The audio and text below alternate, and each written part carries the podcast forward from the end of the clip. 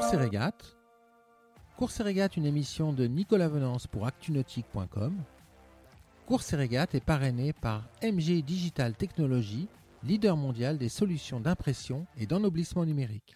Le cap de Bonne-Espérance et les dépressions du Grand Sud se font ardemment désirer dans ce 9e Vendée Globe. 19 IMOCA sur les 32 que compte la flotte sont encore aux prises avec l'anticyclone de Sainte-Hélène qui se déplace doucement vers l'est.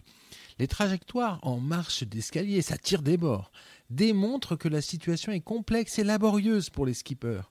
Le rebondissement de la journée d'hier a été la perte d'un foil pour l'IMOCA du Dunkerquois Thomas Ruyant qui, après la première stupeur, a décidé de continuer l'aventure ayant constaté l'absence de toute voie d'eau à bord et partons du principe que statistiquement, le foil tribord est celui qui est le plus sollicité sur un tour du monde. Force est tout de même de constater que sur les huit nouveaux IMOCA volants que comptait le départ de la course, il n'en reste qu'un seul qui n'a pas encore été ralenti dans son élan, Charlie Dalin sur Apivia, qui caracole en tête de flotte depuis deux jours maintenant. Une situation qui fait que la bagarre devient très intense dans chaque groupe que compte la flotte est tirée sur un peu plus de 3000 milles nautiques.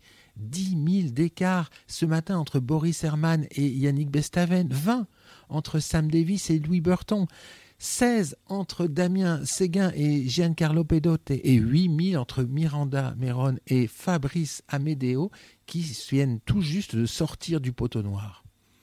Apivia et Linked Out, les deux leaders distants de 85 000 nautiques ce matin, sont les premiers à enfin sentir les frimas du Grand Sud. Hier, ils sont passés plus bas que la latitude du cap de Bonne-Espérance, 160 000 nautiques dans l'ouest des îles volcaniques Tristan d'Acuna. Les deux skippers, sitôt la nuit tombée, ont enfilé polaires et sous-couches pour se rapprocher toujours plus vers le sud euh, de la zone d'exclusion antarctique avant de prendre le train des dépressions cap à l'est. Le Grand Sud les attend, c'est ce qu'ils sont venus chercher.